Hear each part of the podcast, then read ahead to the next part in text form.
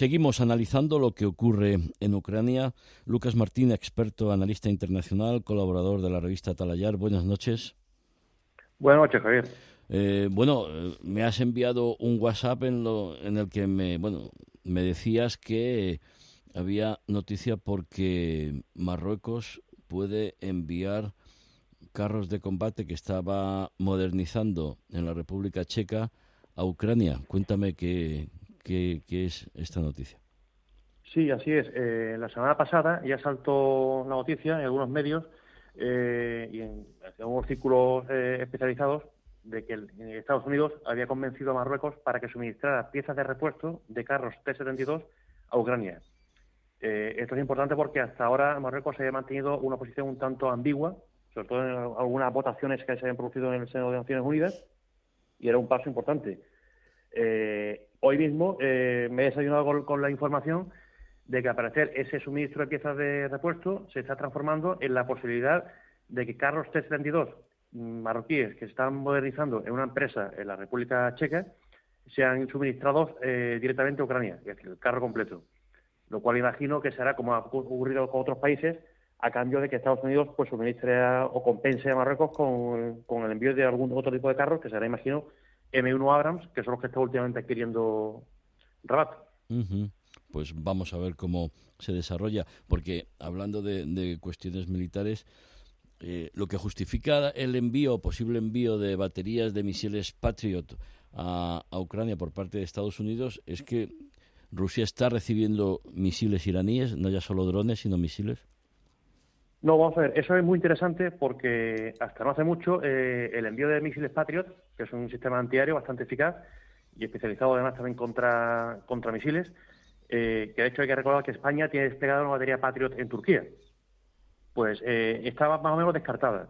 Hace como dos semanas se comentó que Alemania, en un plazo de meses, podría enviar una batería de estos sistemas pero ya desde hace unos días atrás se, está comentando que es prácticamente inminente el envío de sistemas de varias baterías por parte de Estados Unidos y se ha sabido que eh, unidades, que, personal ucraniano se ha estado adiestrando en Estados Unidos en el empleo, el manejo de este sistema. Esto, evidentemente, tiene que estar motivado porque habrá información de inteligencia de que el envío de, no de drones ya, sino de misiles iraníes es inminente a, a Rusia. Parecía que eso estaba un poco aparcado. Yo, de hecho, pensaba que eso no iba a suceder, pero al parecer eh, debe, ser, algo inminente y eso ha acelerado el suministro de estos sistemas pues para que Ucrania pueda defenderse de esos misiles iraníes, que seguramente, por dar un dato, serán del tipo Sahar, eh, perdón, Sabar o Zolfragar, espero haberlo pronunciado bien, con un alcance entre 300 y 700 800 kilómetros. Ya es un, arma muy, muy a tener en cuenta. Eh, ofensivas, se habla de ofensivas de ucranianas eh, en un sitio, ofensivas rusas en otro.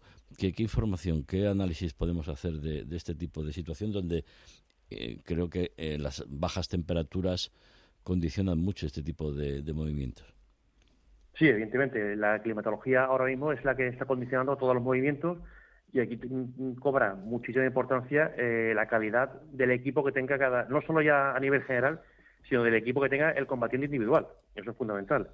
estamos en un combate espera eh, porque evidentemente ambos contendientes necesitan eh, algún tipo de, victoria, vamos a decir, mediática, que puedan vender a sus respectivos países, a sus respectivas poblaciones, sobre todo Rusia, está necesitado de algún tipo de victoria, y creo que ahí es donde se puede enmarcar ese intento constante de Rusia eh, y ese empecinamiento por Bakhmut.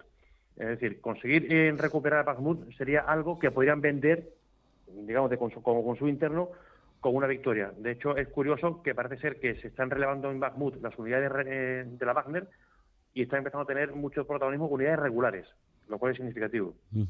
Pero Ucrania, eh, perdón. Dime, dime, ¿y por Ucrania decías?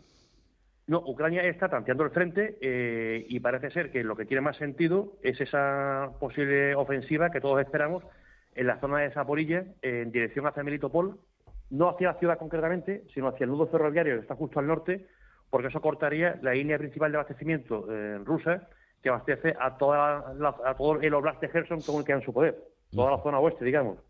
Y eso sería, eh, digamos, bajo mi punto de vista, un, no voy a decir un, un punto final a la guerra, pero sí un golpe mm, mortal para, para esta invasión, ¿no? Una, Entonces, Sí, sí, dime. La idea es ver eh, si son capaces, si es capaz Ucrania de reunir las fuerzas suficientes y aprovechar el momento que están tratando de frente para ello, o se va a esperar a, la primavera. Te iba a preguntar, ¿y en el norte qué pasa con Bielorrusia y Lukashenko? No, Bielorrusia, eh, esto debe ser eh, una historia repetitiva.